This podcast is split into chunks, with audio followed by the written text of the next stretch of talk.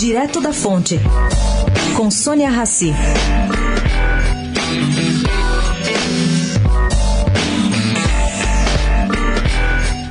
O prefeito carioca Marcelo Crivella mergulha fundo na era dos bitcoins. Bom, o prefeito do Rio pediu um estudo à sua procuradoria sobre como usar a criptomoeda nas transações da prefeitura carioca. Historicamente, o poder no mundo, segundo ele lembrou, se concentra em três fatores: armas, moedas e ideias.